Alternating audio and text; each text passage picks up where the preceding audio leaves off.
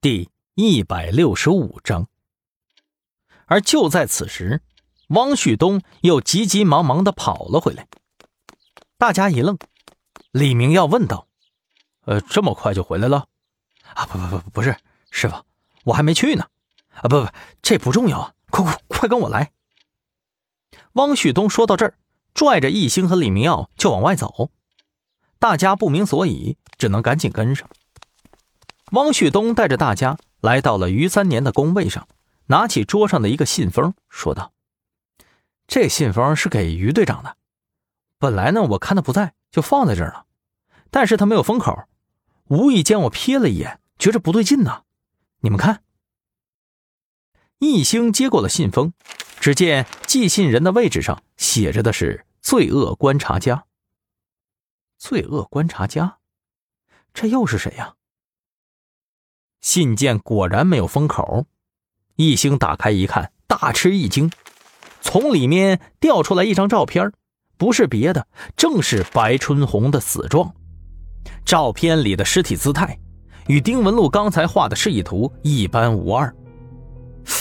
这这，汪旭东开口说道：“易文，我怎么感觉像一朵花啊？”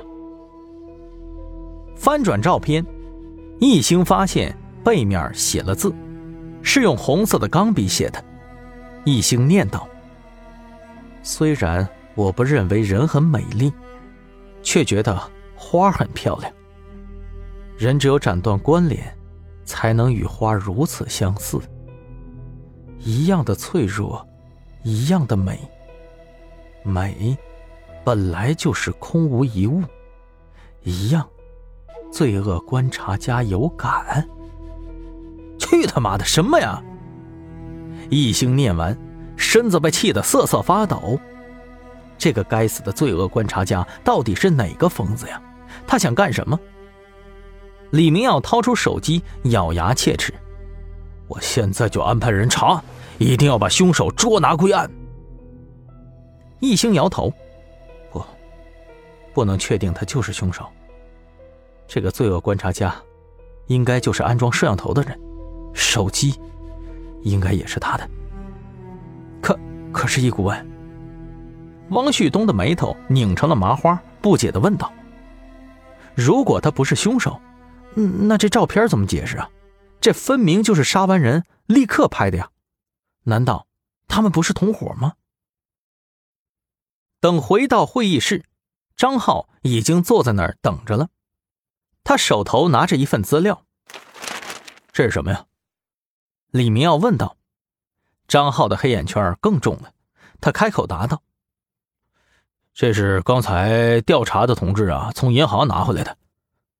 白春航的银行卡在三天前转入了一笔大额资金。”易兴问道：“资金来源呢？能查到吗？”张浩摇了摇头：“很难呐。”汇出账户在国外，不知道转过几手了，这样很难查的，需要很长时间。不过我呢，个人倒是有个猜测，这个账户很可能就是小六留下来的，是之前一直保密，而近期呢，他不知道什么原因呢，预感到了危险，所以才把他告诉小红了的。你看，汪旭东疑惑的问道：“他真的是小红啊？那为什么他的个人信息？”咱们查不出什么关联呢。一星沉默，总感觉整个事情怪怪的。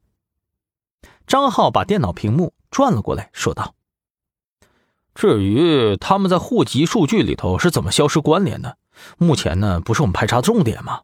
大家先看这个吧。”只见屏幕上正显示着一个登录的 QQ 账号。